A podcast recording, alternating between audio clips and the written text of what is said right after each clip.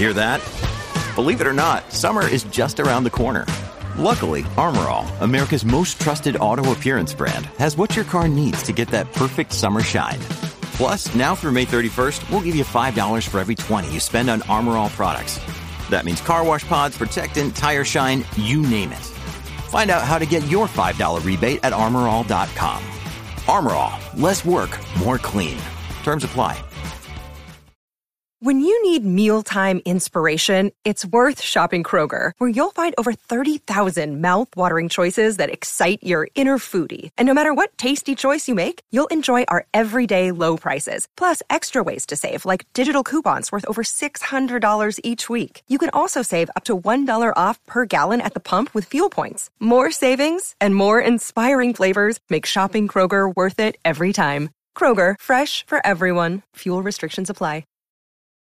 From sponsoring cultural events to partnering on community projects, creating youth programs to supporting first responders, at MidAmerican Energy, caring about our community goes beyond keeping the lights on. It's about being obsessively relentlessly at your service. Learn more at midamericanenergy.com slash social.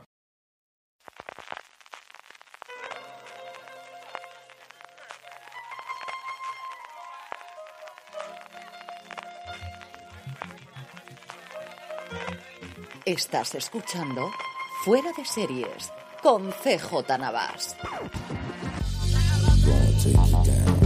Bienvenidos a Streaming, el programa diario de Fuera de Series en el que un servidor CJ Navas te trae las principales noticias, trailers, estrenos y muchas cosas más del mundo de la serie de televisión.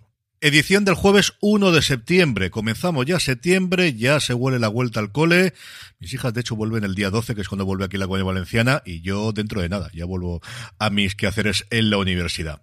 Hoy es el día de las resacas de las críticas del Señor de los Anillos, Los Anillos de Poder. Ya por fin se ha podido publicar una vez que está levantado el embargo. Y en general yo que diría que han sido bastante positivas. Entertainment Weekly es la única que la ha puesto a caer de un burro. En el otro extremo de Guardian la ha puesto, vamos, como la octava maravilla del mundo y diciendo que a su lado la Casa del Dragón es una cosa amateur. Y luego el resto de las críticas, recordad que solamente han pasado dos episodios a los críticos. La Casa del Dragón, por ejemplo, por hacer la comparación, fueron seis de los diez que componen la primera temporada. Aquí solamente los dos mismos que vamos a poder ver mañana viernes. Yo diría que en general ha sido bastante a favor. Eso sí, todos recuerdan que en la gran mayoría de los casos la crítica la ha visto en pantalla grande y que las cosas y sobre todo la música pues se acompañaban mucho. Hablan muy bien de la banda sonora de Brian McCready. Yo, por circunstancias de la vida, todavía no los he podido ver, así que iremos todos a ritmo de emisión. Lo que sí tengo es un podcast Universo Tolkien. Lo podéis encontrar allí donde me estéis escuchando. Simplemente suscribiros y Alex Barredo, Jorge Navas, un servidor, comentamos lo que esperamos de la serie sin spoilers en el primer episodio que ya hemos publicado y volveremos a grabar el próximo lunes que nos dé tiempo a verlos un par de veces, que nos dé tiempo a hacer la digestión, a leer cosas sobre ellas y a traeros que nos ha parecido los dos primeros episodios del Señor de los Anillos, Los Anillos de Poder. Y os avisaré de la hora a la que vamos a grabar, porque así, si queréis acompañarnos en Twitch con vuestros comentarios, pues yo creo que nos lo pasaremos mucho mejor. Y después de este poquito de spam, vamos ya con el contenido del día y comenzamos con HBO Max, que por una vez no cancela ni despide a nadie, sino que renueva. Harley Quinn, la serie animada creada por Justin Halper, Patrick Shoemaker y Diane Lore, y que cuenta en las voces, pues encabezada por Carly Cuoco con un amplísimo espectro de actores en su versión original americana, ha sido renovada por una cuarta temporada antes de que concluya la tercera temporada que en Estados Unidos se emitirá su final el día 15. Eso sí, vendrá con cambios y es que será Sarah Peters, que ha estado en la mesa de guion desde la primera temporada, la que ejercerá en esta cuarta temporada como showrunner.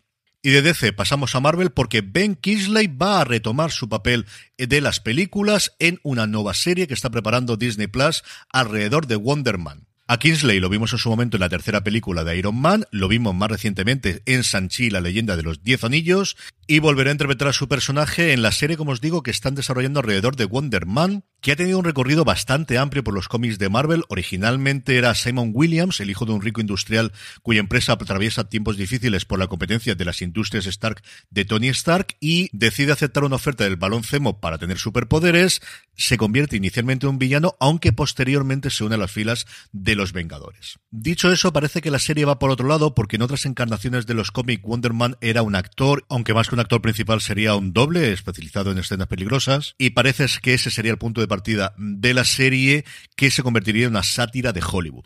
A ver qué pasa con todo esto y a ver cuándo lo podemos ver. Pasando a Netflix, por fin tenemos la confirmación de la fecha de estreno fuera de las Islas Británicas de la tercera y última temporada de Derry Girls. Con mucho retraso se inició su rodaje debido a la pandemia, con mucho retraso se ha estrenado y finalmente a nivel internacional será el próximo 7 de octubre cuando veamos la tercera, como os digo, y última temporada de Derry Girls, una serie absolutamente deliciosa. Si no lo habéis visto, vale mucho la pena que la veáis. Y tres cositas de industrias. Por un lado, Runtime. Ha llegado a España una nueva plataforma de vídeo gratuito con anuncios, lo que se conoce en el mundillo con el acrónimo FAST. Sí, el rapidez de inglés, pues eso, es Free Ad Soporte de Streaming TV, es decir, streaming gratuito apoyado con anuncios. Pues bien, Runtime, que ya estaba operando en Estados Unidos, en Latinoamérica, en el Reino Unido y en Francia, llega al mercado español con 10 canales, 7 de cine y 3 de series de emisión lineal y ofreciendo algunos contenidos a la carta. Ha llegado a acuerdo con Filmas, con Comercial TV o con Radio Televisión Española. Por ejemplo, uno de los enganches que ellos publicitan es que tienen Curro Jiménez y también Ana y los Siete. El director de Runtime en España es Pablo Romero, que es un directivo de toda la vida de la televisión en España, metido en el mundo de los tiempos de Digital TV, luego pasó con la fusión a Canal Plus, estuvo como director de contenido de los albores de Movistar Plus y se marchó de la compañía en el 2016-2017, hay que recordar. Así que un nuevo competidor en ese sector que es de los más rentables. Pluto TV es de lo más rentable que tiene Paramount diferencia.